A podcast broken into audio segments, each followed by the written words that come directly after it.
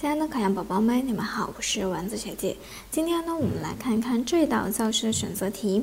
学习者中心课程理论的拥护者，在教学模式上更倾向于选择什么呢？A 选项程序教学模式，B 选项掌握教学模式，C 选项探究教育模式，D 选项范例教学模式。那么我们在做这道题的时候，是不是必须得知道 A、B、C、D 各个选项是什么意思呀？那我们知道程序教学模式，它是由什么斯金纳提出来的吧？或者说是由新行为主义的一个理论基础而形成的吧？那么它是一种个别化教学模式，需要呢学生有比较强的这种独立学习的能力。那 B 选项当中的掌握教学模式，它代表人物，比如说有布鲁姆，对吧？他希望呢绝大多数的学生都能够学到学校所教的一切的东西。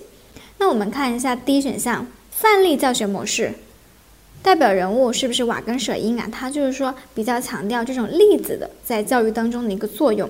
那只有我们的 C 选项探究教育模式，它更加的强调什么呀？学生在教师的一个指导下，通过自己这种自主探究、合作这种能力去学习我们教学内容当中的一些知识。希望呢，学生呢可以自主学习，或者是深入探究，并且呢进行的是一种小组合作交流这样的一种方式。因此呢，我们在这道题当中呢，它强调的是嘛学习者中心。那只有我们 C 选项当中的探究教育模式，才是我们学习者中心的这样一种体现。因此呢，这道题呢应该选择 C 选项